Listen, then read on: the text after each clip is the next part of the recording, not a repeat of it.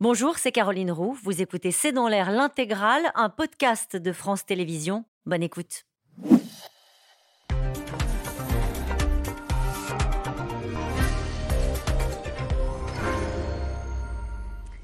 Bonsoir à toutes et à tous. Nous attendons vos questions SMS, Internet et réseaux sociaux pour alimenter notre discussion. Ne dites pas aux syndicats et aux forces syndicales qu'il s'agit d'un baroud d'honneur après un 1er mai qui a rassemblé des opposants à la réforme dans toute la France.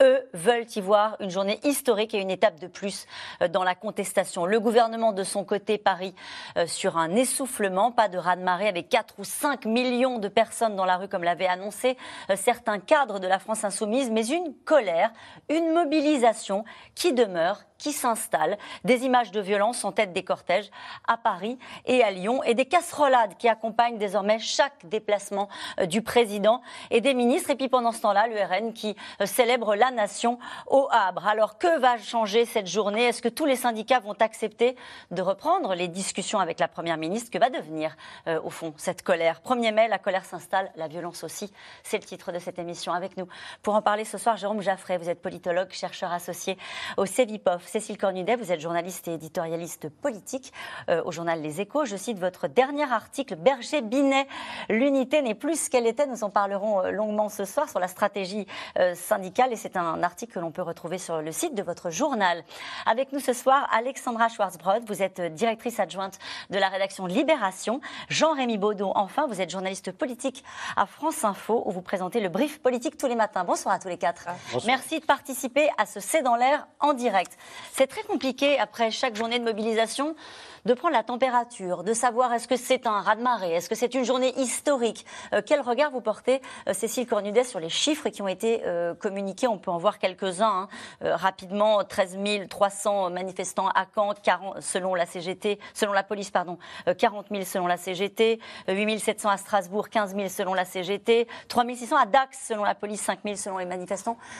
comment est-ce qu'on apprécie ces chiffres-là? Alors, c'est pour un 1er mai, c'est énorme. Voilà. Parce qu'au total, le ministère de l'Intérieur a l'air de dire que ce sera autour de 700 000 euh, personnes.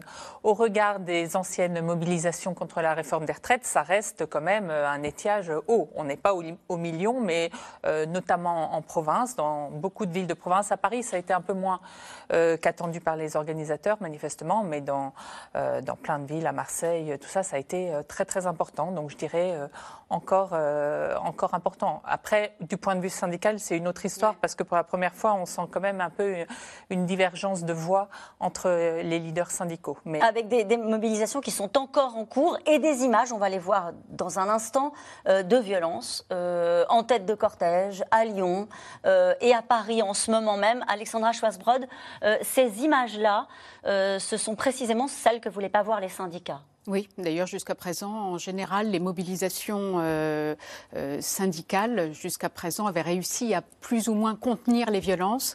Euh, bah, là, ça montre que la colère, la colère est énorme et qu'elle va au-delà de ce que les, syndicats ont voulu mobiliser.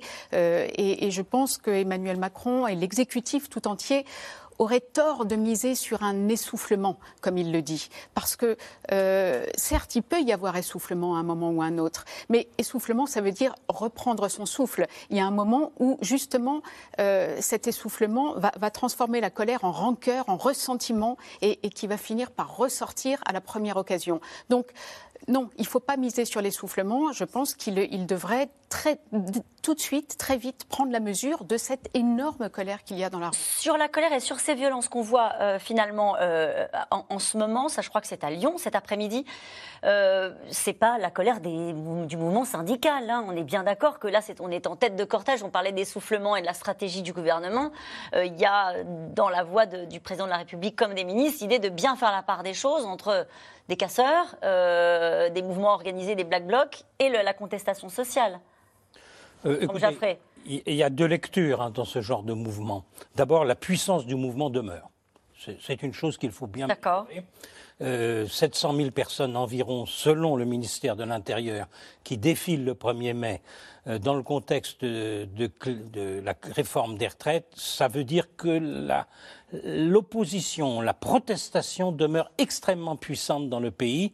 Et là, effectivement, euh, vous avez raison l'une et l'autre, il ne faut pas se tromper euh, sur cet aspect des choses. L'autre euh, aspect, en revanche, c'est la mobilisation demeure, mais où est le débouché? Où est le débouché dans cette affaire? Et si la violence commence à exister, c'est parce qu'il n'y a, pas, a plus de perspective véritablement de débouché. Or, euh, quand vous avez un mouvement social aussi puissant, de protestation aussi puissant, si vous n'arrivez pas à créer un débouché derrière, eh bien, effectivement, vous avez euh, une radicalisation d'une partie euh, des opposants et une extraordinaire difficulté de la part du pouvoir à trouver un élément qui permette de, changer la donne. Jérôme Jaffray, c'est important ce que vous expliquez là. Vous dites en gros que si on voit peut-être encore plus que les autres mobilisations ces images-là de violence cette fois-ci pour ce 1er mai, c'est parce qu'il n'y a pas de débouché et que là on va entrer peut-être dans un mouvement de bascule à partir d'aujourd'hui dans autre chose? En tout cas, si vous voulez, euh, il y a le, vague espoir de l'examen du référendum d'initiative partagée. en parler. Qui aura lieu mercredi, mais à vrai dire, maintenant, plus personne n'en attend vraiment une décision positive. Il y a le réexamen d'une proposition de loi le 8 juin, mais la vérité, c'est que la loi a été euh, adoptée, non pas votée, adoptée, promulguée, qu'elle entre. et pour moi, c'est aussi un mystère. C'est c'est-à-dire que c'est la première fois, sauf erreur de ma part, qu'après qu'une loi ait été promulguée, le mouvement de protestation continue, il ne s'arrête pas, et il y a toujours la demande de retrait. Or, la demande de retrait ne correspond à rien, puisque euh, une loi adoptée et promulguée, il faut une autre loi pour euh, la modifier, plus personne ne peut la retirer. Hmm. Jean-Rémy Baudot, sur cette lecture qui vient d'être faite, en fait, euh, peut-être pas de raz de marée, mais une contestation qui reste suffisamment forte pour qu'elle continue sans doute dans les jours et les semaines qui viennent. Je pense qu'on aurait tort de dire que le mouvement s'essouffle en l'occurrence. Effectivement, les gens sont dans la rue. Euh, il y a ce qui se passe aujourd'hui, il y a aussi ce qui va se passer euh, dans les prochains jours. Est-ce que le dialogue va pouvoir se reprendre? Ça, on va en parler, bien sûr. Avec, avec Jérôme. Et puis, il y a la question de savoir si, d'aventure, certains, certains syndicats levaient un peu le pied. On pense par exemple à la CFDT qui, elle, laisse déjà entendre que euh, bon bah voilà la discussion va reprendre mais sur d'autres choses donc pas sur les retraites. Ça a été euh, le processus est allé jusqu'au bout. Si certains syndicats s'arrêtent est-ce que les gens eux vont s'arrêter? Et, en réalité cette colère là elle pourrait se matérialiser en dehors des syndicats. On l'a déjà vu soit de manière un peu spontanée soit façon gilet jaune. C'est aussi des choses qu'on a pu voir. Donc en réalité euh, on rentre dans une zone qui est pas très simple politiquement à gérer parce que quels sont à la fois les débouchés en termes de dialogue politique et puis les débouchés en termes de Qu'est-ce qu'on propose pour arrêter ça? Baudot, est-ce que vous êtes surpris, euh, les uns et les autres, de voir, jour après jour, 13e journée de mobilisation, un mouvement? Il y a eu 300 points de rassemblement euh, partout en France, toujours hein, dans des villes moyennes sur lesquelles habituellement on misait pas pour mobiliser. Est-ce que vous êtes surpris de ce 1er mai? Est-ce que vous attendiez les 4-5 millions euh, que euh, certains députés de la France Insoumise imaginaient un raz de marée, on va casser la baraque, disait Laurent Berger euh, Est-ce que, est que cette journée vous surprend d'une manière ou d'une autre dans la façon dont elle se passe? Non, parce que moi, ça ne me surprend pas, parce que d'un côté, vous avez une partie des syndicats qui disent on va continuer et on ira jusqu'au bout. Regardez Binet à la CGT, Sophie Binet qui dit que le préalable à quoi que ce soit, ce sera le retrait.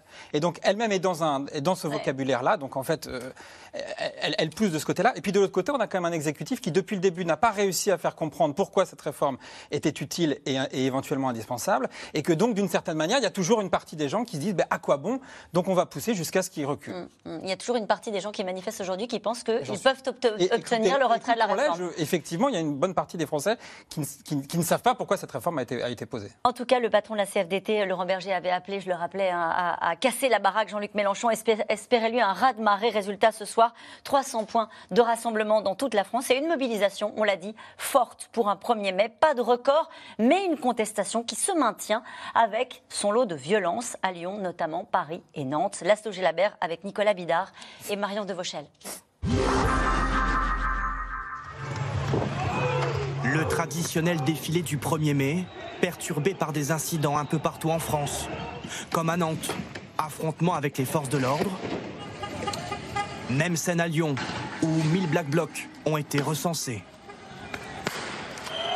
À Paris, en tête de cortège, face à face tendu entre groupuscules et policiers. Un peu plus tôt dans la journée, en marge de la manifestation, des militants écologistes s'en prennent à la fondation Louis Vuitton. au prestigieux Palace du Ritz et au ministère de la Justice. Une action coup de poing par solidarité avec les travailleurs.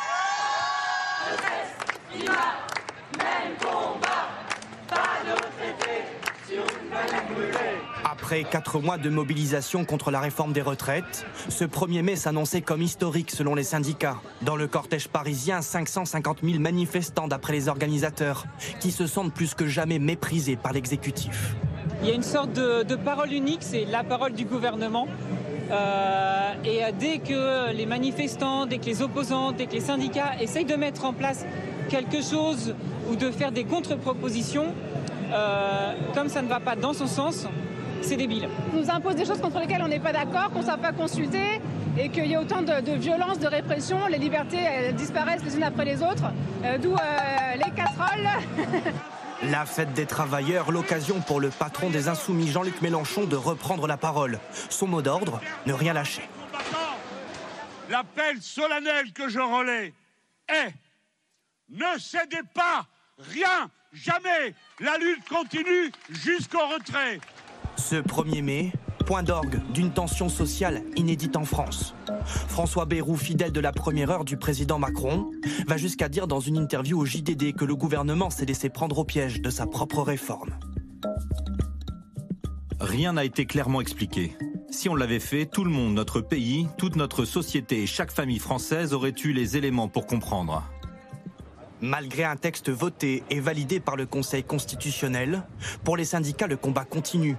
Ce matin, Assemblée générale des cheminots de Sudrail pour remobiliser les troupes. Il faut vraiment euh, continuer, bah, militer, aller les voir, nos collègues, euh, parce que c'est pas fini. Et, euh, la motivation qu'ils ont aujourd'hui, il bah, faut qu'on continue à l'entretenir. Eux croient encore au retrait de la réforme et misent tout sur les prochaines mobilisations. Il faut maintenir la pression, il faut maintenir tout ce contexte euh, de contestation populaire, il euh, faut continuer à défendre euh, la grève, bien sûr, tant que le contexte il existe, tant qu'il y a des gens pour contester, bah moi je, voilà, je pense qu'il faut en être. C'est pas fini. C'est pas fini. En tête de cortège parisien, l'intersyndicale unie comme au premier jour pourra-t-elle survivre à l'après 1er mai?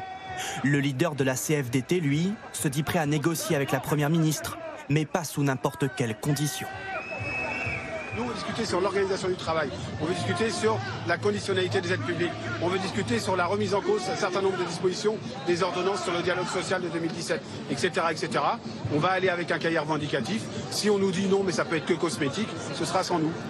Quant à la patronne de la CGT, sa ligne est claire, sans retrait de la réforme, pas de retour à la normale on voit bien que cette journée de mobilisation, elle apporte un démenti cinglant à tous les paris de l'exécutif euh, et euh, au, choix euh, que pensait faire le gouvernement de nous imposer de tourner la page.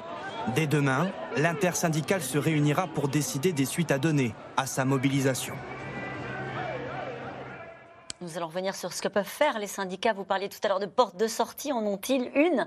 Euh, Cette question de Robin dans l'Indre. Les syndicats restent coincés sur la réforme des retraites, mais les Français ne sont-ils pas passés à autre chose? On ne peut plus dire les syndicats je crois, maintenant, depuis, euh, depuis ce week-end. Parce que Laurent Berger, justement, euh, ne parle plus euh, de retraite. Il dit, je ne vais pas mentir aux Français. On a tous compris que Macron, Emmanuel Macron ne retirerait jamais sa réforme. Donc il faut, rester, il faut reprendre le dialogue avec le, le, gouvernement. Il faut aller autour de la table de négociation, ce qui ne veut pas dire s'assouplir, parce qu'en réalité, il s'appuie toujours sur la, forte, la force du mouvement social pour fixer des conditions très dures à la reprise du dialogue. Et on l'a vu là dans le reportage, dit sinon on n'en sera pas. Mais la CGT, elle, elle reste sur le retrait de la retraite avec euh, des actions plus euh, euh, radicales. En fait, on a vu les casseroles, on a vu les coupures d'électricité qu'ils annoncent dans des mouvements culturels ou sportifs. Là, il y a eu la tentative de, perturber le match samedi soir au Stade de France. On voit que cette stratégie a échoué samedi soir, en tout cas. Finalement, les, les spectateurs étaient venus pour regarder le sport, pas pour faire de la politique. Donc c'est aussi pour ça que Laurent Berger, lui, essaye de, passer à autre chose en gardant une tonalité offensive. Vous voulez dire que le point de bascule de cette journée-là, c'est que c'est la fin de l'unité syndicale? C'est la fin d'un discours commun. Ils sont toujours très attachés à l'intersyndical. Je pense qu'ils vont continuer à se voir, à discuter ensemble parce que ça a été, ça a charrié beaucoup de symbolique et beaucoup de force, cette union syndicale qu'on n'avait pas vue euh, depuis des années. Donc ils ont envie de peser, mais ils, vont, ils veulent peser différemment. Donc il y a deux chemins différents et je pense quand même que ça va les affaiblir. C'est le moment qu'attendait le gouvernement pour essayer d'enclencher autre chose? Est-ce que ça enclenchera quelque chose de plus facile? Je ne suis pas sûre, mais en tout cas, ça va enclencher autre chose. Alexandra Schwarzbrock, on pourrait avoir une partie des syndicats qui disent on continue et on appelle à des journées de mobilisation, euh, CGT en tête, et une partie qui dit non, on retourne à la table des négociations. C'est ça le scénario qui est possible? Oui, alors attention, parce que quand on entend, on écoute Laurent Berger, il est quand même toujours très en colère, Laurent Berger. Et ça, je pense que c'est une des principales erreurs commise par Emmanuel Macron, c'est de s'être mis à dos euh, le, leader de la CFDT, le, syndicat réformiste, qui l'accompagnait lors de, son, lors de son premier projet de réforme des retraites pendant son, premier mandat. Donc ça, c'était une énorme erreur. Laurent Berger est très en colère. Alors cela dit, Laurent Berger euh, quitte son poste euh, en juin, donc il va, il va passer la main. on va voir dans quel état d'esprit arrive celle qui lui, va lui succéder.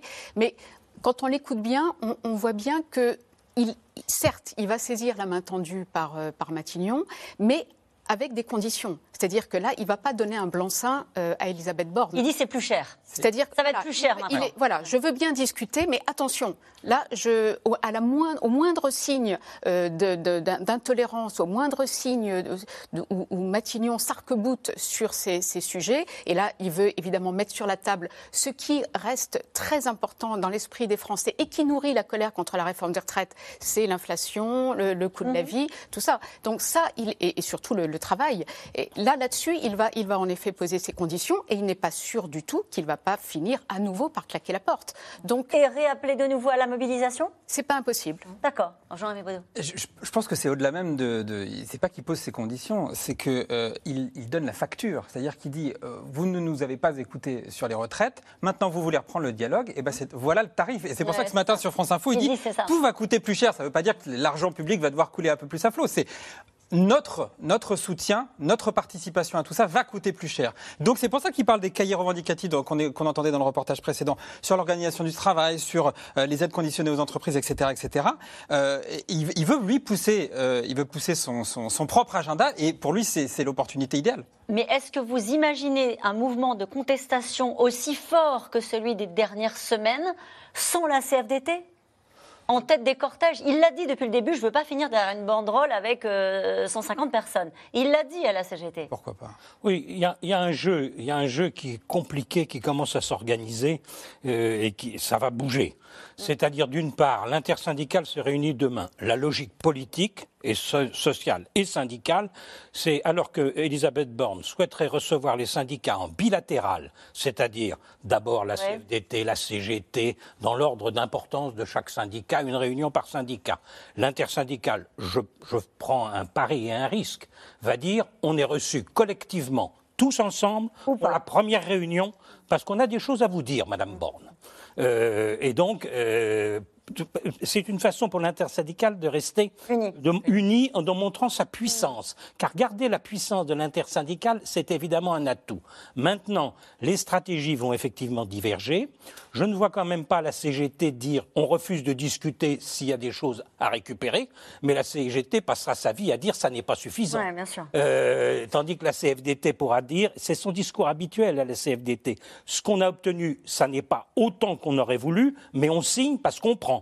Et le jeu du gouvernement, qui est plus compliqué de l'autre côté, parce qu'il y a du jeu de tous les côtés, mm. c'est de renvoyer sur une discussion avec le patronat et, qui est, et que le gouvernement ne soit plus en première ligne. C'est-à-dire. Le partage de la richesse. Oui, le partage de tout, l'organisation du travail, l'emploi des seniors, toutes les discussions. Le patronat, qui est resté complètement dehors mm. euh, de la grande crise des retraites, alors qu'il était directement impliqué, parce que si des seniors ne sont pas employés par les entreprises, il me semble que le patronat a une certaine responsabilité dans ce qui qui se passe. Donc le gouvernement renvoie les syndicats vers le patronat, ce qui permettra à un moment, parce que le patronat va dire ensuite, on le connaît le patronat, il va dire très vite, les entreprises qui peuvent augmenter les salaires et Bah, celles qui peuvent sûr. pas ne vont pas, on ne peut pas leur demander. Ça va, et le, et le- le gouver- le gouvernement peut à ce moment-là récupérer en disant il faut faire davantage pour les syndicats et se tourner et du coup récupérer une position. Enfin, vous voyez, c'est un jeu qui va avoir Donc- lieu, mais maintenant on va faire rentrer le patronat. Oui. Les syndicats vont diverger. euh, Et est-ce que ça veut dire que c'est la fin de la contestation, pardon, d'aller droit alors, au but? alors, si, si- si vous voulez dire, est-ce qu'on va continuer à avoir des journées de mobilisation de Oui. 500 000 La réponse est non, ça va se terminer, ça ne peut pas continuer. Pourquoi? Parce que d'abord, on en a déjà eu 13, c'est un record. C'est exceptionnel. Et deuxièmement, vous ne pouvez pas éternellement demander, d'ailleurs la CFDT c'est clair, pour le coup, euh, on l'a rappelé, la CFDT ne continuera pas à appeler à des manifestations de masse. Euh, et, euh, et le fait que la loi ne soit pas retirée, le 8 juin est la date finale de l'affaire.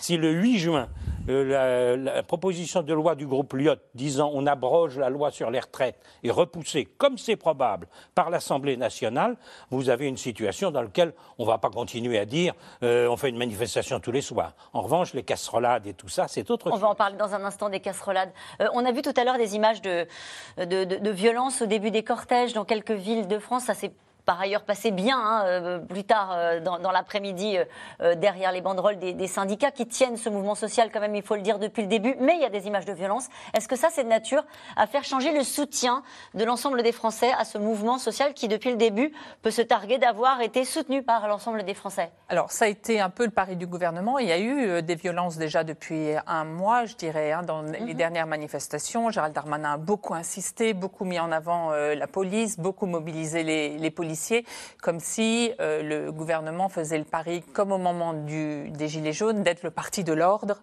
et que, parce qu'ils avaient peur du désordre, euh, les gens finiraient par euh, trouver que cette mobilisation contre la retraite, ça suffit. En réalité, ce qui s'est passé, c'est que les gens n'aiment pas le désordre, mais ils ont considéré que c'était Emmanuel Macron le responsable et pas les syndicats. Donc il n'y a pas eu de renversement euh, de l'opinion. Et aujourd'hui, sur les cassolades, le, le- le président de la République il fait le pari que euh, c'est quelques militants qui empêchent en fait, mais que la, la majorité silencieuse des Français, elle n'est pas contente, mais elle a besoin de parler. Pour l'instant, dans les sondages, on voit pas ça. Il y a encore une majorité de Français qui pensent que on a raison d'essayer de, couper le clapet, en gros, de- d'Emmanuel Macron parce euh, parce qu'on n'a pas envie de l'entendre. Et on, ve- on verra dans un instant que ça complique naturellement la prise de parole des membres du gouvernement et y compris euh, euh, du président de la République. Les syndicats ont-ils perdu Ont-ils gagné Euh, on, lit beaucoup de papiers euh, dans la presse, sous, par la plume de quelques-uns d'entre vous, de dire voilà, c'est une victoire des syndicats. Les syndicats ont montré que, au fond, ils avaient réussi à mobiliser, alors que habituellement il n'y avait plus personne dans les, dans les cortèges. Là, il y avait du monde dans les rues, derrière les banderoles, Euh, mais ils n'ont pas réussi à faire plier le gouvernement jusqu'à présent. Peuvent-ils se targuer au soir de ce 1er mai, très suivi, on l'a dit, d'avoir réussi ou d'avoir échoué? Quelle est votre lecture? Échouer. Alors, déjà, la question qui va se poser, c'est est-ce qu'ils auront réussi la journée d'aujourd'hui? Donc ça, on verra éventuellement dans les chiffres et dans la bataille de chiffres. Euh, je ne sais pas si ça doit vraiment se penser sur euh, qui gagne et qui perd. Là, on est quand même dans une espèce de, de flottement. C'est-à-dire que, oui, la loi, elle est... Elle est, la réforme est passée, Ouais. elle a fait toutes les étapes nécessaires dans notre Constitution, mais moi je considère qu'elle est en, en réalité encore assez fragile, parce qu'elle est tellement contestée que... Elle est encore fragile à vos yeux? À mon sens, elle est encore fragile parce qu'elle est tellement contestée que si, par exemple, pendant des semaines et des semaines, Emmanuel Macron est confronté à des manifestations qui continuent, peut-être sans la CFDT d'ailleurs, moi je suis pas sûr, moi je ne mettrais pas ma main au feu que euh, le mouvement ne continue pas sans la CFDT. Personne ne le- À la ne CGT, Sophie. Binet, elle a été élue justement sur une ligne dure. Donc elle, elle peut pas revenir en arrière. Elle peut pas dire bon, effectivement, bon, c'est passé, on, on va, on se détendre deux minutes. C'est pas du tout comme ça, que, à mon avis, que ça va se passer. Donc combien de temps est-ce que le gouvernement pourra réellement tenir face à ça? On a vu des gouvernements par le passé euh, euh, reculer euh, face, euh, face à la rue. Il y a eu quand même pléthore d'exemples, de- enfin un certain nombre de Ouais. même jusqu'à De Gaulle, de, de- de- de gouvernements qui ont, re- qui ont reculé. Mais est-ce que le plus dur n'est pas passé? Pour le gouvernement bah, La question de l'usure. Elle est toujours posée, la question À l'usure, à mon avis, la question est quand même posée. Alexandra Schwarzbrot, je mets juste dans la discussion cette phrase quand même de l'agence de notation Fitch, euh, qui considère que l'impasse politique et les mouvements sociaux, parfois violents, constituent un risque pour le programme de réforme d'Emmanuel Macron. Ça, c'est sans doute quelque chose qu'on a entendu euh, à l'Élysée. Mais c'est pour ça que le plus dur n'est pas passé, et c'est pour ça que l'exécutif a tort de miser sur un essoufflement. Non, il n'y aura pas, il y aura, il y aura peut-être essoufflement, mais, mais, mais la colère sera toujours là. Et on sait que la colère, quand elle est rentrée, quand elle, quand elle mouline comme ça au fond de soi, euh, quand elle sort, c'est encore pire. Elle sort quand bah, Elle sort pendant les élections? Là, c'est pareil. Je vais pas, je mettrai Mais le problème, c'est qu'il n'y a pas, jusqu'à la prochaine présidentielle, il n'y a que les élections européennes. Enfin, quand je dis que, c'est pas pour minimiser. Au contraire, c'est important les élections européennes, mais c'est pas là que va se manifester euh, la colère. Euh, non, je pense. Je voulais revenir sur les syndicats. Je pense quand même qu'ils ont gagné une première manche très importante. Euh, ça a été quand même le début de cette mobilisation a été très impressionnant, très impressionnant avec avec cette ça faisait longtemps qu'on n'avait pas vu euh, les leaders de la CFDT et la CGT euh, épaule contre épaule dans les, en, tête de manif. Euh, il y a eu une espèce d'unité qui a été, qui je crois a fait beaucoup de bien à beaucoup de gens. Et il n'y a qu'à voir d'ailleurs, il y a eu beaucoup d'adhésions. Hein. beaucoup ont pris, repris leur carte à, cette occasion-là. Et je pense qu'ils ont marqué un vrai point. Ils, ont gagné, disons, une première bataille. Ils n'ont évidemment pas gagné la guerre, mmh. mais ils ont gagné une première bataille. Et là, la deuxième bataille va commencer. Et là, ça va être plus compliqué. D'abord parce que les, leaders euh, changent ou, vont changer, les conditions changent. Et encore une fois, la colère devient différente. Euh, elle, est nourrie de tout un tas de choses. Si vous voulez, moi j'ai été euh, très choquée la semaine dernière. On a repris cette étude d'Oxfam qui, racontait l'écart de salaire entre les, plus grands patrons et, leurs, leurs salariés. Mais c'est un truc de dingue. Et si vous voulez, ce genre de choses, ça nourrit la colère. D'autant qu'on voit bien qu'il ne se passe rien. Hein. Il n'y a qu'à voir euh, cette petite phrase d'Emmanuel Macron la semaine dernière dans une manif quand quelqu'un déplorait que les grands patrons gagnent autant et les, salariés aussi peu. il a dit oui, oui, mon, brave monsieur, c'est bien triste. Moi aussi, euh, moi aussi, choc. Euh, c'est choquant d'entendre ça. Il a conscience que c'est un sujet qui, hérisse les Français, euh, peuple qui a le goût de l'égalité, euh, et il renvoie ça aux discussions, c'est ce que vous disiez, entre euh, le patronat et les syndicats de salariés, en disant en gros débrouillez-vous pour mieux, mieux partager la, richesse dans ce pays, c'est ça? Absolument. Et, ça, et ça, si vous voulez, je pense que beaucoup beaucoup, on, a bien vu hein, la taxe sur les superprofits, par exemple, tout ça, il suffirait de quelques, il suffirait de quelques symboles, de quelques, de quelques mesures. Pourquoi je vous posais la question aux uns et aux autres sur qui a gagné, qui a perdu? Tout simplement parce que depuis quelques jours, on entendait certains leaders de la France insoumise notamment dire ce sera un raz-de-marée, on va faire une démonstration de force, ce sera au fond euh, une étape qui fera basculer et reculer le gouvernement. Ce soir, à l'heure où nous nous parlons les uns les autres, on n'y est pas. Non. On n'y est pas dans, ce, dans cette démonstration de force qui, qui, aurait fait de ce 1er mai une mobilisation encore au-delà de ce qu'ils ont fait. Vous êtes d'accord avec ça? C'est vrai. Non, c'est vrai. C'est pas un raz-de-marée. Je suis d'accord. Alors, à Paris, fois dans ce, attention, à Paris, il y a l'effet, euh, il y a l'effet. On est dans un moment particulier puisque c'est on est en plein, en plein, plein milieu des vacances. Et pire même, on est dans une, un week-end de chassé croisé entre ceux qui ont pris la première semaine, le pont, etc.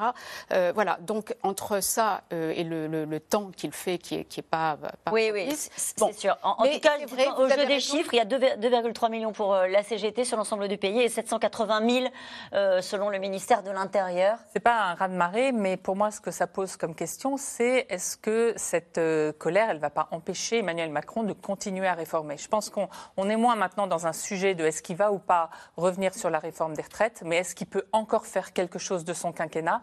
Et le problème de l'agence Fitch, de la dégradation de la note, c'est que du coup, il peut pu sortir de cette crise avec un quoi qu'il en coûte. C'est ça ce que ça veut dire. Il l'a mhm. fait euh, après, euh, après les Gilets jaunes, il l'a fait après euh, la, la, crise Covid. Là, on a vu qu'Elisabeth Borne a dit qu'il y aura peut-être des baisses d'impôts pour les classes moyennes, mais avec cette dégradation, cette alerte sur notre dette, je pense que le gouvernement ne peut pas le faire. Mhm. Euh, comment continuer à se faire entendre Une partie euh, de mouvement social est passée aux casserolades euh, pour gêner l'action d'un président et d'un gouvernement bien décidés, eux, à tourner la page et à passer à autre chose. Plus qu'un bruit de fond, un bras de fer qui oblige les ministres, vous allez le voir, à ruser pour éviter de se retrouver pris au piège de la contestation. Laura Rado et Christophe Roquet. À la 49e minute du match, quelques sifflets retentissent dans les gradins du Stade de France. Certains supporters brandissent des cartons rouges. L'explosion de colère n'a finalement pas eu lieu. Les syndicats voulaient pourtant faire de cette finale de Coupe de France une tribune contre le président et sa réforme des retraites. Macron, dégage, supporters, supporters À la sortie du RER un peu plus tôt, il tente de motiver les fans de foot à participer à une action symbolique en écho au 49-3. On souhaite que, au moins à la 49e minute et 30 secondes, les, spectateurs brandissent le carton rouge pour signifier euh, à, à l'unisson du pays que 80% des Français sont contre cette réforme. Sifflets et cartons rouges ont finalement été confisqués par la sécurité. Si le match a pu se dérouler sans encombre, c'est aussi parce qu'Emmanuel Macron a fait profil bas, en saluant les joueurs à l'abri des regards, loin de la pelouse et du public. Une attitude très discrète que la France insoumise s'est empressée de moquer. On a un président de la République qui euh, fait signer des arrêtés par les préfets pour dire qu'il ne faut pas des casseroles, qui mène une bagarre contre les sifflets, contre les cartons rouges, enfin, euh, qui salue les joueurs dans les vestiaires sans qu'on voit son image à l'affiche. Tout ça est quand même, euh, ça devrait entrer dans le Guinness Book du, du ridicule. Un président qui cherche à éviter les mauvaises images. Car depuis quelque temps, pas une sortie sur le terrain sans comité d'accueil. Casseroles, blocages, manifestations. Le tout tenu à bonne distance par les forces de l'ordre. Mais Emmanuel Macron veut aussi aller au contact. À Dole, jeudi dernier, échange musclé avec une ex-figure des Gilets jaunes. Vous dites beaucoup de bêtises sur les Ah, chiffres, ah, bah vous, sur vous- les faits. Vous, vous dites beaucoup de bêtises tous les jours, hein Non, non, non. Tous les jours Mais et moi- depuis 5 ans, hein Mais moi- Je vous rassure, hein Mais- mais moi, Vous essayez pas, vous Voilà. nous en fumez depuis 5 ans. Un gouvernement très chahuté par des opposants très organisés. Sur Twitter, le compte Interville Macron publie les lieux de déplacement des ministres. Olivia Grégoire, en visite à la Baule, en a fait les frais, contrainte de modifier son agenda. C'est pas parce que certains, pour le coup, ont décidé euh, de, jouer à Interville, c'est leur choix, que moi je suis obligé et que nous sommes obligés de nous laisser prendre pour des vachettes, en l'occurrence. Donc j'ai tout simplement fait évoluer mon programme. Je doute pas qu'un certain nombre de manifestants aient été colère, mais moi je suis pas une vachette. Et quand on joue pas très fair et qu'on met un programme comme ça et qu'on me lâche un peu au chien, bah, je suis aussi en droit d'être un peu maline et de faire évoluer mon programme. Entre ruse et cache-cache, la peur gagne-t-elle la Macronie? Attendu par une foule à son arrivée gare de Lyon, Pape Ndiaye a dû être exfiltré par une porte dérobée. Un climat délétère que dénonce la présidente de l'Assemblée nationale, visée une nouvelle fois par des menaces antisémites. Plus de mots, mais un appel. À tous les républicains, unissons-nous contre cette haine. Face à l'inqualifiable, dénoncer, porter plainte, ne jamais reculer. Sur le terrain, les préfets serrent la vis, à coups d'arrêtés anti-rassemblement ou anti-casserole. Des décisions que syndicats et associations attaquent systématiquement devant la justice, souvent avec succès. Une fois de plus, euh, le tribunal administratif nous a donné raison. Je dis une fois de plus parce que c'était déjà le cas euh, le soir euh, du 49-3 sur le rassemblement interdit de la place de la Concorde qui a pu se tenir in extremis après euh, l'annulation de l'arrêté. C'était déjà le cas sur les arrêtés qui étaient pris par la préfecture de police de Paris sur les, les manifestations euh, le soir dans Paris. Euh, donc on constate finalement qu'il y a un, un usage euh, qui est excessif euh, de ces arrêtés. À la demande du ministère de l'Intérieur, des drones ont été déployés pour surveiller les cortèges aujourd'hui dans plusieurs villes. Au Havre, le tribunal administratif a décidé d'en limiter l'usage. La zone et la plage horaire autorisée ont été réduites. Mais les drones ont bien été utilisés à Paris. Hein. Oui, ils ont été utilisés. Et autre euh, sujet de divergence entre Laurent Berger et Sophie Binet, elle, elle est contre, et lui, il dit si, il faut protéger les manifestants, donc euh, des drones pour euh, traquer les casseurs. Mm. Euh, cette question d'Henri, nos ministres resteront-ils désormais dans leur ministère? Toujours avec vous, Cécile Cornudet. Ils ont la Euh, tentation de le faire ou est-ce qu'on leur demande d'aller sur le terrain et de sortir? C'est un peu contradictoire. Emmanuel Macron leur a demandé de bouger et Elisabeth Borne a donné des consignes. Faites attention quand même et surtout mobilisez pas trop de police qui, est, qui, a, qui a beaucoup de travail euh, en ce moment. Ce qu'ils font, c'est qu'ils essayent de ruser, comme essaye de faire euh, Emmanuel Macron, donc de ne pas annoncer leur déplacement parce que là, les militants, avec leurs casseroles, savent où aller et faire des comités d'accueil, mais se déplacer un peu à l'improviste pour essayer de rencontrer les vrais gens. Et l'idée, c'est que à force d'accumuler comme ça euh, les images avec les vrais gens, euh, le président se relégitimera peu à peu et finira par euh, retrouver l'oreille des Français et de enfin pouvoir passer à une nouvelle étape euh, de son quinquennat. Jérôme Jaffré, ça peut continuer comme ça jusqu'au 14 juillet pour les 100 jours de l'apaisement souhaités par le président de la République? Moi, je, je trouve que cette affaire de casserolade est, est importante. C'est dévastateur pour le pouvoir. Pourquoi vous dites ça Dévastateur. Ben, qu'il y ait un comité d'accueil de ce type, qui partout un membre du gouvernement, de l'exécutif, du prési- le président, la première ministre se déplace, un comité d'accueil existe, et ce comité d'accueil, il n'y a pas besoin qu'il y ait grand monde. Hein, 20, Ça fait du bruit. personnes, 20 personnes qui font une casserolade, qui le filment, qui le mettent sur Twitter, qui l'envoient aux chaînes d'infos, euh, c'est dévastateur. Et c'est dévastateur parce que ça donne l'image d'un pouvoir qui prend dans la figure. Parce que quand on dit 70% des Français dans les sondages, c'est un chiffre. Quand on voit la casserolade et la tête que font les ministres casserolés, là, excusez-moi de vous dire, on a un choc. Et il faut bien comprendre qu'en plus, c'est dévastateur pour le moral des membres du gouvernement. C'est-à-dire que les membres du gouvernement, on, on croit naïvement qu'être ministre, on est important. On est respecté. Euh, c'est bien d'être ministre et qu'on est casserolé, euh, c'est-à-dire Papendiaï, par exemple, qui est un intellectuel brillant et un universitaire reconnu, euh, qui s'est retrouvé ministre de l'Éducation et qui souffre manifestement de ce genre de situation, le moral des ministres en prend un vrai coup dans cette affaire. C'est ça qu'il faut comprendre. Et du coup, ce genre de mouvement, ça a lieu en général dans les dictatures pour manifester qu'on veut absolument virer le pouvoir. Hein, Pinochet, tout ça, ça, droite. ça a été casserolé. Et qu'on est dans cette situation en France, et c'est redoutable parce que on disait le mouvement va continuer, etc. Ouais. Alors là, c'est très facile. hein. Vous pouvez. Et puis alors, vous dites, ils changent leur programme au dernier moment dans le reportage.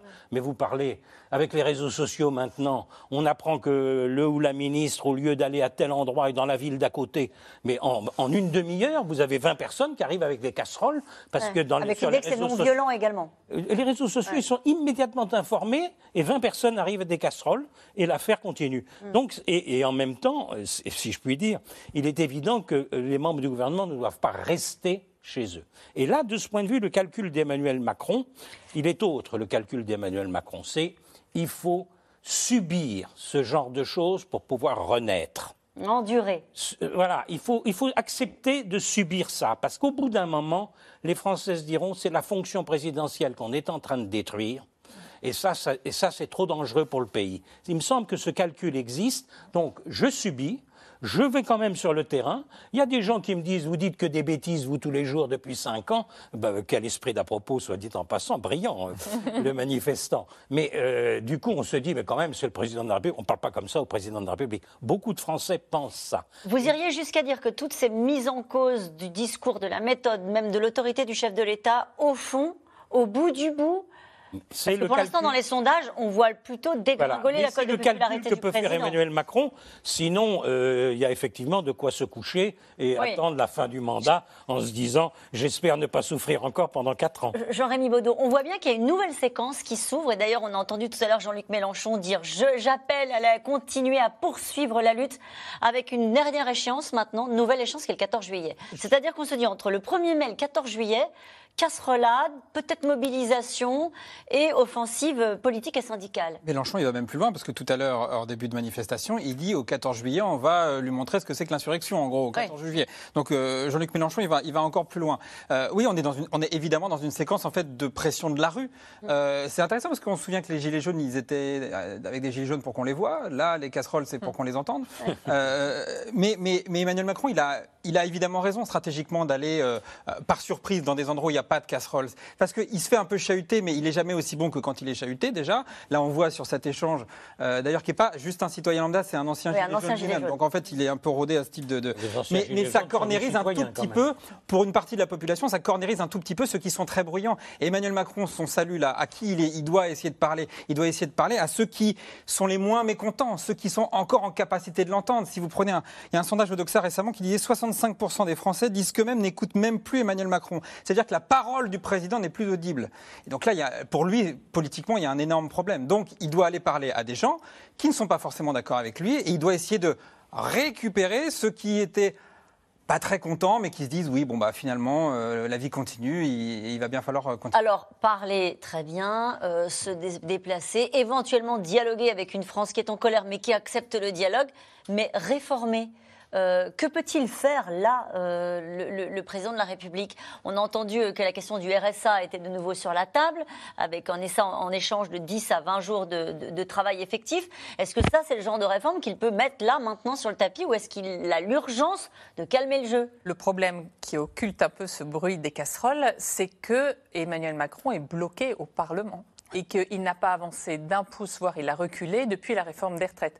Le gouvernement dit beaucoup, oui, mais avant les retraites, on a fait passer 24 textes en piochant à gauche, à droite euh, des majorités. Mais là, aujourd'hui, euh, c'est beaucoup plus difficile parce que LR est traumatisé d'avoir essayé de pactiser avec euh, Emmanuel Macron sur la retraite. On voit le groupe Lyotte, qui est indépendant, qui était un peu un groupe pivot, et ben c'est lui qui va déposer cette proposition de loi demandant l'abrogation de la réforme des retraites. Donc c'est très difficile. Et la NUPES est en plein débat, et, mais en même temps, on voit aucun mouvement de socialistes euh, ou de- d'écologistes prêt à accompagner Emmanuel Macron. Donc la réforme du RSA, par exemple, aujourd'hui, comment elle est votée à l'Assemblée nationale? Sincèrement, je ne sais pas où il va trouver. euh, euh, donc à mon avis, c'est presque ça le plus embêtant pour lui aujourd'hui que les casseroles. C'est un moment très pénible, effectivement, qui va durer, mais son vrai problème structurel de fond, c'est comment on gouverne quand on n'a pas de majorité. Nous allons parler dans un instant du Rassemblement national qui se réunit en ce 1er mai euh, au Havre. Mais un mot sur la gauche. On parlait de Jean-Luc Mélenchon, mais c'est un mouvement qui a été accompagné massivement par la NUPES, euh, ce mouvement contre la réforme des retraites. Y a-t-il un débouché politique? Euh, pour la gauche euh, sur la suite de ce mouvement, sur la nouvelle séquence qui est en train de s'ouvrir avec vous, Alexandra Schwarzbrug Il, dev- il devrait y en avoir un, oui, parce que ça, ce serait, ça devrait être pain béni pour la gauche, hein, ce, qui est, ce qui se passe depuis quelques semaines, quelques mois. Mais on voit bien que, on voit bien les divisions. On voit bien les divisions. La gauche est dans un état euh, catastrophique. Tout le monde, se, beaucoup, enfin les, les- les différents partis qui composent la Nupes ont été touchés par des problèmes genre l'affaire Katnins pour LFI, euh, euh, l'affaire Bayou pour euh, Europe Écologie Les Verts. Enfin bref, il y a eu tout un tas d'affaires qui les ont affaiblis individuellement. Il y a aussi euh, au sein même des, des- des partis, on l'a vu au Parti socialiste, euh, des, une revendication de, entre deux, deux, deux leaders qui se, qui se faisaient la guerre. Enfin bref, et on voit bien qu'au sein du Parti socialiste, il y a deux, il y a, il y deux partis socialistes. Donc tout ça fait que malheureusement, et ça c'est ça c'est terrible, c'est un constat vraiment terrible, la gauche ne, ne parvient pas à profiter de Vous dites ce c'est terrible parce que ça veut dire qu'il n'y a pas de débouché politique, débouché politique euh, de cette colère aussi. Non, mais oui, et c'est bien, et c'est et c'est ça le drame absolu, c'est que euh, la gauche est dans un état catastrophique, la droite, euh, n'en parlons même pas, je crois que c'est encore pire que la gauche, parce que là, il n'y a personne qui émerge euh, et tout le monde se tire dans les pattes. Euh, on voit bien que la majorité, là on parlait du moral des ministres, je pense que les ministres ont tous le moral dans les chaussettes, vraiment. Je pense qu'ils sont tous vraiment euh, sous, anti, sous peut-être pour certains être débarqués, donc Sauf peut-être, peut-être, ou alors, sauf Gérald Darmanin qui, qui, est, qui a la niaque parce que lui, il espère devenir Premier ministre.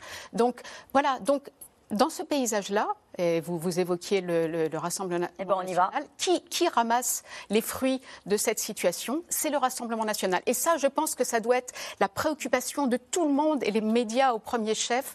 C'est la montée du, du Rassemblement national, de l'extrême droite. C'est extrêmement préoccupant. Et vous en parliez tout à l'heure de Laurent Berger de la CFDT qui, dès qu'il le peut, rappelle euh, effectivement euh, cette, le Et fait que dans ce mouvement social, c'est souvent le Rassemblement Et j'ai national. vu que Attaque, euh, au- aujourd'hui, place de la République, je crois, ou sur, sur le parcours, a déroulé une banderole euh, mettant en garde contre l'extrême droite, ce qui, euh, en pleine. euh, Eh ben, on va en parler. Je vous donnerai la parole dans un instant, Jérôme Jaffré, je vous promets, c'est promis. Alors Vous me croyez?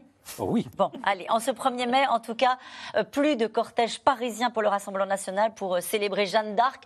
Marine Le Pen et les siens se sont retrouvés au Havre pour célébrer euh, la fête de la nation. Elle a fustigé le rejet de la personne et du projet d'Emmanuel Macron dans son discours et estime que le temps des patriotes est venu. D'ailleurs, sur le terrain, vous allez voir, le RN prépare ses troupes à exercer le pouvoir. Reportage Théo Manval et Pierre Dehorne avec Léa Demirjian. Au volant de son camping-car, Mathilde Paris, députée Rassemblement national. Chaque samedi, la nouvelle élue sillonne sa circonscription de petit village en petit village. Bonjour madame. Bonjour. Eh bien, bienvenue dans ma permanence mobile. Un bureau des plaintes pour les habitants. Tous les systèmes qu'on nous met en place aussi au niveau de l'État avec euh, se connecter à Internet, il y en a ras-le-bol, parce que ça ne marche jamais. Mm. J'ai jamais passé autant de temps moi, avec une feuille d'impôt qui est pourtant simple. Normalement, c'était 10 minutes avec le papier. J'ai passé une heure et demie l'année dernière. Quand on sort de chez nous, la route est à 90. On a les poids lourds qui nous arrivent derrière. Il n'y a pas de, il y a pas de voie d'insertion. En fait, vous êtes directement sur la départementale. Exactement. Des tracas du quotidien dont la députée compte bien se servir. Ça éclaire aussi pour euh, les amendements qu'on peut déposer, euh, les, les arguments qu'on va avoir aussi pour, euh, pour débattre dans l'hémicycle, parce que c'est important d'illustrer aussi avec des, choses de la, issues de la vraie vie, on va dire. Je pense qu'aujourd'hui, enfin, le reproche de déconnexion qu'on entend très souvent à l'égard des politiques, il est du fait qu'ils ont perdu ce contact avec leurs administrés. Je trouve que déjà le Front National a évolué. Hein, beaucoup. euh, euh, c'est du calme à l'Assemblée nationale. Euh, on n'est pas dans l'agressivité. Ils essayent de faire ce qu'ils peuvent au Rassemblement national, mais bon, voilà, il y a quand même un bout de chemin à faire. hein. Encore du chemin à faire. Sur 88 députés, beaucoup sont des novices sans expérience politique. Alors début mars, le parti a lancé son école des cadres en ligne pour gagner en crédibilité. Mettre un accent fort sur la formation de nos adhérents, de nos militants, de l'ensemble de nos Assistant parlementaire d'un député RN, Enzo Marano suit cette formation. Dans ce contexte actuel de manifestation, vous disposerez également d'un cours sur le maintien de l'ordre prononcé par un préfet de la République. Fiche thématique, éléments de langage ou comment se former à l'idéologie du RN en quelques clics. Le vocabulaire qui est utilisé, c'est vraiment facile euh, à comprendre et donc on peut réutiliser euh, le, le contenu dans la vie de tous les jours, euh, dans, dans les débats face à nos opposants. Car l'objectif, c'est notamment d'éviter les naufrages médiatiques comme lors de la campagne pour les législatives. De moins en moins d'argent pour euh, les collectivités euh, locales et une demande de plus en plus forte de services publics ou de services à la population au sens large. en économisant sur des... Sur quoi, justement? Quel service public vous souhaitez au Rassemblement national, Mélanie Fortier? Quelle politique? C'est pas une question piège. mais en fait, j'ai pas tellement compris la question. La formation est dirigée par le sondeur Jérôme Sainte-Marie, devenu conseiller de Marine Le Pen lors de la campagne présidentielle. Généralement, le niveau des électeurs et des élus ou des candidats du Rassemblement national est plus populaire, moins diplômé. Alors c'est très important parce que là, on retrouve la vocation des partis issus du mouvement ouvrier, la SFIO, le Parti socialiste et surtout, évidemment, le Parti communiste, qui était de doter de leurs militants qui n'avaient pas forcément un niveau social ou un niveau scolaire particulièrement élevé, de les doter de euh, connaissances leur permettant de faire front à des gens issus de milieux plus privilégiés, par exemple des candidats de LREM. Pour faire barrage à l'extrême droite, une cellule d'une quinzaine de députés de la majorité a été formée. Parmi eux, Laure Miller, elle reconnaît à demi-mot la responsabilité du camp présidentiel dans la montée du RN. Évidemment, depuis six ans, je ne vais pas vous dire que tout, a été parfait. On a toujours eu des difficultés à le combattre, ce Rassemblement national et le Front national, vous le savez.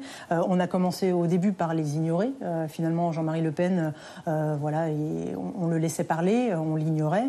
Ensuite, on a voulu essayer de les diaboliser. On voit bien que ça n'a pas fonctionné comme il fallait. Je crois que la seule façon qu'on doit avoir de les combattre, c'est l'affrontement euh, proposition contre proposition, démonter leurs propositions euh, de, façon chiffrée, euh, de façon très précise. Et c'est peut-être ça, effectivement, qu'on n'a pas réussi à faire. Respectabilité, crédibilité, proximité, voilà pour la consigne.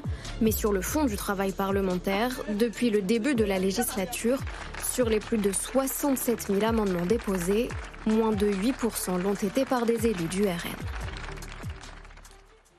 Et ce matin, on entendait Laurent Berger dire Marine Le Pen, de toute façon, elle ne parle pas aux travailleurs. Euh, elle se fout des travailleurs, disait même Laurent Berger. Est-ce que, euh, au fond, cette journée du 1er mai qui célèbre le travail et cette réforme des retraites, est-ce que Marine Le Pen a eu raison de rester un peu à la marge? Et est-ce qu'elle parle aux travailleurs, à votre avis, Jean Jaffré eh bien, écoutez, euh, Berger dit qu'elle ne parle pas aux travailleurs, mais les travailleurs votent beaucoup pour Marine Le Pen. C'est là où, quand même, euh, il y a un léger décalage dans les propos euh, qui sont tenus par le leader syndical. Alors, j'ai quand même un propos rentré de tout à l'heure.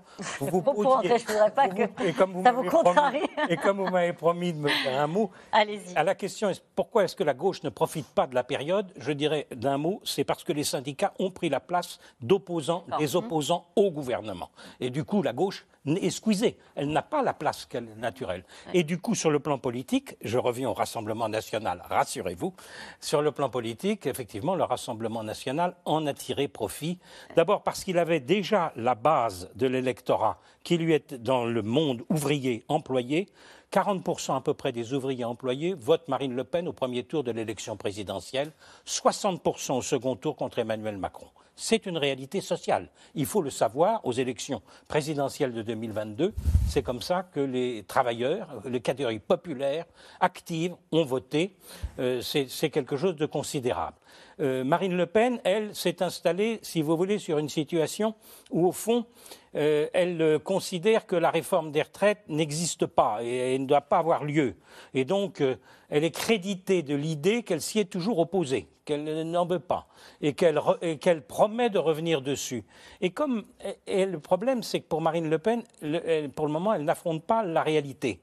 C'est-à-dire ce qu'elle définit, c'est un monde qui permet de se dire on va se venger de Macron, on va se venger des élites. C'est Marine Le Pen qui est l'élément qui nous permet de nous venger et de Macron et des élites.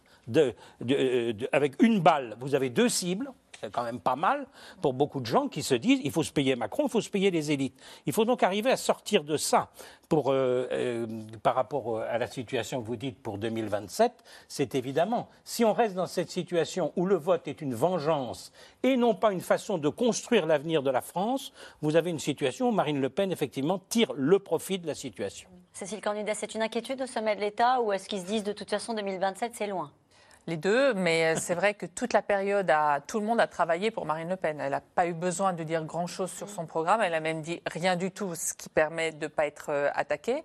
Euh, Emmanuel Macron en faisant sa réforme des retraites, LR en étant complètement inconsistant et la NUPES en étant le bruit et la fureur, ce que n'aiment pas les gens. Et elle, au contraire, elle a pu comme ça, en contraste, jouer l'apaisement et les institutions. Donc tout le monde a travaillé pour elle. Après, c'est sûr que, et aujourd'hui au Havre, elle continue elle attaque Emmanuel Macron, mais elle ne dit rien sur le fond, absolument rien.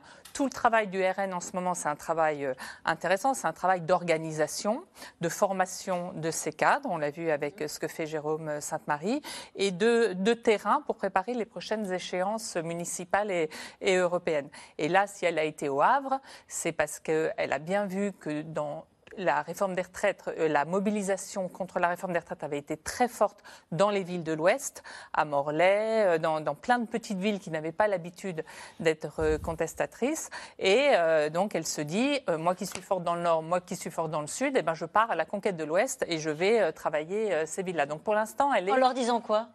En disant je suis là et je viens euh, récolter les fruits de cette colère, puisque euh, la, gauche, euh, vous avez bien vu. Et elle défend les casserolades, elle trouve que c'est une bonne idée? Non, elle défend, elle, la paix sociale. C'est ça, ça, dont elle a parlé aujourd'hui au Havre. Elle a, parlé de la paix sociale et du retour de l'autorité. Et alors là où je ne suis pas tout à fait d'accord avec vous, c'est que Cécile, c'est qu'elle a, elle a, elle a, malgré tout avancé des pions sur le fond aujourd'hui dans le discours qu'elle a donné là au milieu de cette espèce de convention. elle a parlé de quatre transitions numérique, écologique, démographique et civilisationnelle. Euh, il y en a une qui m'intéresse, c'est euh, la transition écologique, parce que c'est l'un des, sujets sur lequel Marine Le Pen est globalement pas à l'aise, quoi. Enfin, même beaucoup de ses conseillers, euh, Philippe Olivier, essayaient de pousser pour que euh, ce soit dans les discours. En général, elle n'en voulait pas. Et là, elle a fait un long, un, long plaidoyer sur l'écologie. Euh, la vraie écologie, c'est le refus du mondialisme. Donc, c'est sa théorie du, localisme. C'est le nucléaire, c'est l'eau. Ça n'est pas la décroissance. Ça ne ce ne sont pas les luttes sociétales. Et donc là, elle se place en opposition à justement la gauche. Mais je veux dire, moi, ce qui me frappe, c'est qu'une partie de la gauche. En fait, j'ai fait un papier il y a pas longtemps là-dessus sur la manière dont le Rassemblement national nationale tente de faire une mue écolo. Et toute la gauche m'est tombée dessus Oui. en me disant l'écologie d'extrême droite, ça n'existe pas. Eh ben, souvenons-nous que euh, Marine Le Pen est bien placée sur les questions de pouvoir d'achat, que ce soit vrai, pur, efficace ou pas, elle l'est. Est-ce que demain, elle ne peut pas être efficace sur la question de l'écologie? Et ben, en tout cas, elle fait du en même temps. Elle a cette phrase la révolution prétendument écologique Oui. que l'on nous vend, déjà, c'est elle met quand même un peu de distance avec la révolution écologique, que l'on nous vend n'est pas une balade au milieu des fleurs, mais un saut euh, dans les orties de l'écologie Et punitive. parce qu'elle refuse euh, l'arrêt des véhicules thermiques en 2035, elle refuse qu'on touche à la voiture individuelle, elle est plutôt pour la chasse. Enfin, vous voyez, il y a des tas de sujets comme ça, ou bien qu'elle soit du côté euh, de la protection des animaux. En fait, elle, elle a un, un- un discours qui est complètement à l'opposé des écologistes de gauche. Et a- il y a cette question, pardonnez-moi, de Marc dans les roues que j'allais oublier. Marine Le Pen, au plus haut dans les sondages, ne risque-t-elle pas de s'essouffler avant 2027 Peut-elle tenir la distance? Bah, ça dépend. Il y aura un Tant moment où elle pas. parlera. Oui. Oui, elle parlera et, et c'est ce qui s'est passé la dernière fois. À partir du moment où ça- la, la question de sa compétence est questionnée, est-ce qu'elle peut tenir un discours qui tient la route? Parce que déjà, l'année dernière, dans la campagne, elle parlait énormément d'écologie, mais en, en réalité pour ne rien dire. Pour ne rien elle dit j'en parle beaucoup, le localisme, tout ça, mais quand vous creusez, euh, effectivement, elle est contre la voiture électrique, elle est contre plein de choses, mais on ne sait pas pourquoi elle est. Mm. Donc euh, il y aura un moment, plus on approchera des élections, plus on- elle, elle sera quand même obligée de se dévoiler. Mais a-t-elle le votre- monopole de l'extrême droite par ailleurs C'est une question Oui, qu'on c'est- pourra- on pourra ça, c'est une un- émission entière là-dessus. Mais... Votre reportage était vraiment intéressant parce que le début, le début surtout, ça m'a marqué sur quand euh, cette, jeune femme qui parle des, services publics, qui essaye d'aider euh, une dame qui ne s'en sort pas. Euh, Ils ont bien compris que, là, dans, partout, dans, différents coins de France, les gens deviennent fous avec, ce, délitement des services publics, avec ces machines sur lesquelles ils tombent, qu'ils ne savent pas utiliser. Et là, il y a un vrai. Si, si le Rassemblement national, c'est là le danger, arrive à faire un travail de terrain en allant comme ça, justement, voir les gens, les aider, les conseiller. euh, et, et puis surtout, euh, autre chose qui était démontrée dans votre reportage, euh, justement, le bruit et la fureur. Nous, on est calme, nous, on est apaisé. On n'est Ça a pas été repris par la, la dame qui disait oui, bien ils sont, sûr. ils sont calmes. hein, mais à oui, mais parce que ça, je pense que ça, le, le- le comportement de LFI à l'Assemblée nationale, ça a fait peur euh, à tout le monde. Et, et- et donc, non, Marine Le Pen, alors, parce qu'elle aime les chats, euh, elle, espère euh, faire croire qu'elle est, elle est écologiste, mais je pense que, je pense que ça va bien au-delà, ça, va bien en deçà, euh, bien en deçà de ça. Eh bien, nous revenons maintenant à vos questions. Une question d'Olivier dans l'Aisne. À quoi sert-il de manifester contre une loi adoptée et validée par le Conseil constitutionnel? Ah. Nous en avons parlé. C'est Ouais. effectivement quelque chose de totalement inédit, je crois.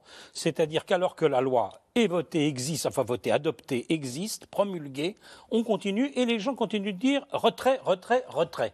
Euh, ce qui signifie que l'idée qu'on peut voter des lois et on ne les applique pas, ça, ça peut fonctionner. Ce qui renvoie à l'idée que les- maintenant les décisions prises par les politiques ne sont plus légitimes. C'est ça qui est en cause dans cette affaire et qui va du coup très loin. Parce que si euh, les- un exécutif, un pouvoir fait voter des textes et que derrière on dit ça n'a aucune importance, euh, c'est comme s'il n'y avait rien, euh, on ne peut plus fonctionner. C'est-à-dire que la démocratie suppose. C'est-à-dire que s'il reculait, Emmanuel Macron, s'il finissait par retirer euh, ce texte-là, il ne peut plus rien faire.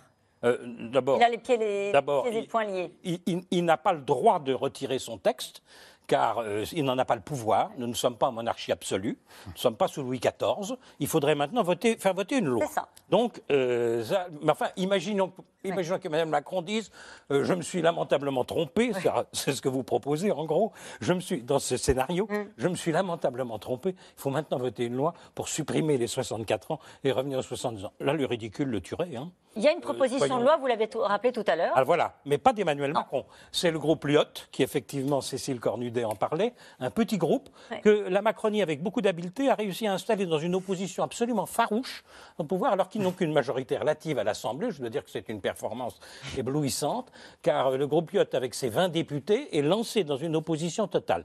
Donc, c'est vrai que la notion de manifester, mais d'un autre côté, la colère demeure, la protestation demeure, et du coup, vous avez une situation dans laquelle on a l'impression qu'on n'en sort pas. C'est ça. ouais. Cette question d'Henri, le gouvernement espère-t-il encore diviser les syndicats Cécile Cornudet? Oui, surtout quand il voit aujourd'hui qu'il n'y a pas tout à fait le même discours entre Laurent Berger et Sophie Binet. Arrive en plus euh, aux responsabilités des nouvelles personnalités, Marie-Lise Léon à la CFDT, Sophie Binet à la CGT. Donc il se dit que peut-être effectivement la situation sera différente. Mais en même temps, il s'est beaucoup leurré sur la capacité euh, à, à, à s'allier la CFDT. Depuis le début, Elisabeth Borne pensait qu'elle pourrait arriver à, à ce qu'il soit moins sévère. Et là, il semble prêt à parler d'autre chose, à parler travail, à parler euh, salaire, mais ce qu'il met sur la table comme condition, on n'en a pas parlé, c'est pour le gouvernement absolument impossible aujourd'hui. Il demande par exemple qu'on revienne sur les ordonnances du travail de 2017 pour rétablir les CHSCT qui s'occupaient de santé et de conditions euh, de travail. La semaine dernière, Emmanuel Macron a reçu le patronat, il leur a promis qu'il ne toucherait pas à ça. Donc déjà, première condition. et, il faut pas, et, et ce qu'il faut voir aussi, c'est que cette condition de Laurent Berger, elle est construite avec la CGT. Donc en fait, ils n'ont plus la même stratégie, mais ils sont encore euh, très, euh, très liés. Et puis, il y a la question de conditionner les aides euh, de l'État aux entreprises, aux efforts qu'elles feraient sur les bas salaires. Et bien ça, ça, ça c'est quelque chose aujourd'hui qui est complètement impossible pour Emmanuel Macron. Donc, on n'est pas du tout rendu. Et sur la question des seniors, il y a un consensus possible, puisque ça, va, ça fait partie des éléments qu'il va falloir rediscuter Ça va être très difficile, parce que là, je pense que le gouvernement se retranchera derrière syndicats contre patronat, comme ils ne sont pas du tout d'accord. Ils espèrent que le patronat jouera l'empêcheur d'avancer trop loin. Je ne vais pas renouveler mon adhésion à mon syndicat car il a laissé de côté la hausse des salaires face à l'inflation. C'est ce que vous nous disiez tout à l'heure. Euh, il y a cette contestation contre la réforme des retraites, mais le fond de sauce, euh, il est sur l'inflation et sur la hausse des prix. Bien sûr, la hausse des prix, ça, ça, nourrit euh, cette colère et, et, et, on voit bien que ça finit par, la colère a fini par aller au-delà de la réforme des retraites. Donc je pense que si, si Emmanuel Macron voulait, voulait essayer de sortir par le haut de cette crise, c'est peut-être un, un, des dossiers qu'il pourrait traiter, mais comme vous l'avez très bien dit, le problème c'est qu'il n'a plus de marge de manœuvre. Il ne peut pas passer sur les questions des impôts non? Mais ça coûte cher. Ça coûte cher aussi. Ça, voilà. Et le, la, la, dette, il a déjà beaucoup, beaucoup euh, donné. Alors pourquoi euh, on a euh, Gabriel Attal qui commence à dire qu'il y aura des gestes qui seront faits en direction des classes moyennes Ça peut être quoi? Eh ben, c'était ça. Et il y a un débat au sein du gouvernement. Elisabeth Bonne l'a pris aussi, mais depuis la dégradation de, par euh, l'agence, je ne vois pas comment ça on change pas mal de choses. Allez, pourquoi Marine Le Pen s'attaque-t-elle au précaré d'Édouard Philippe, à savoir le Havre? Je ne suis pas certain qu'elle défie réellement Édouard Philippe en tant que tel. Quoique, euh, on a vu dans la presse, notamment euh, Jordan Bardella, dire en gros, le Havre, c'est chez nous, et euh, pourquoi pas un maire au Havre, un maire RN au Havre.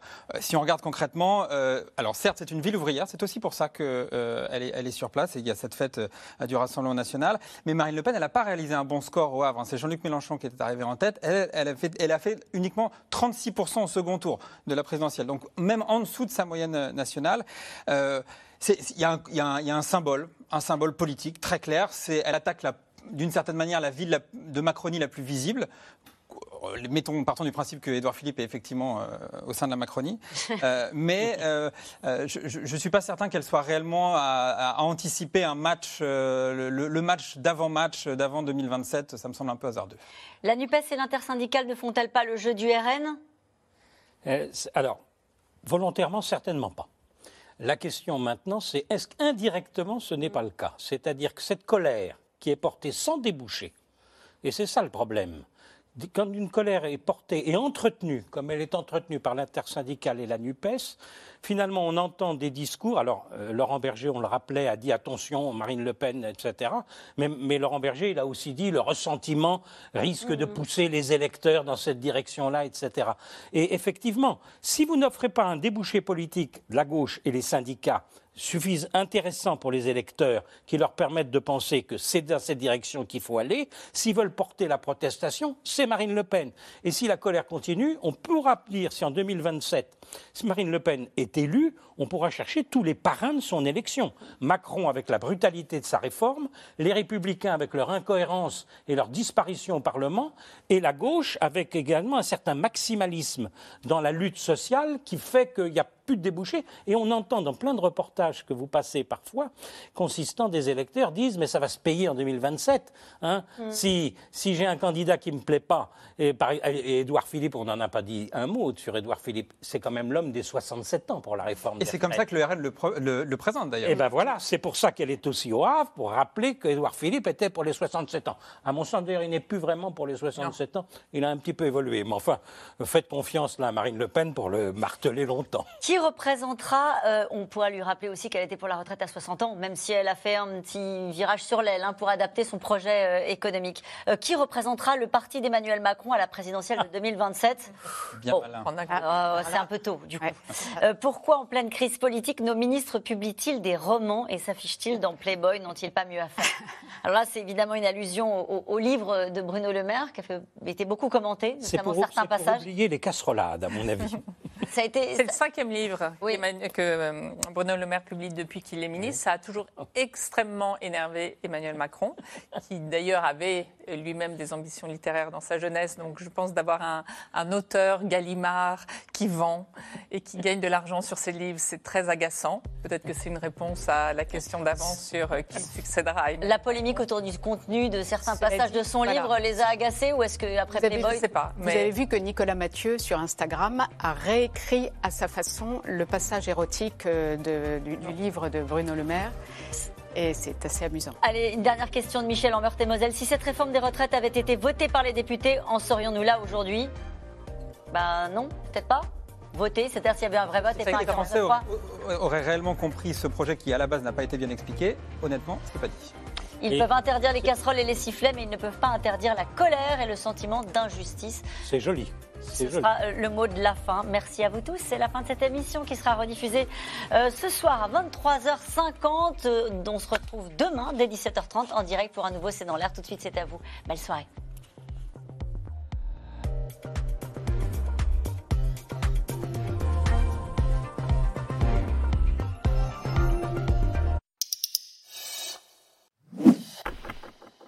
Merci d'avoir écouté C'est dans l'air. Comme vous le savez, vous pouvez désormais écouter l'intégrale, mais aussi l'invité ou vos questions à nos experts. Tous ces podcasts sont disponibles gratuitement sur toutes les plateformes de streaming audio. Et pour le replay vidéo, c'est sur France.tv, bien évidemment. À bientôt.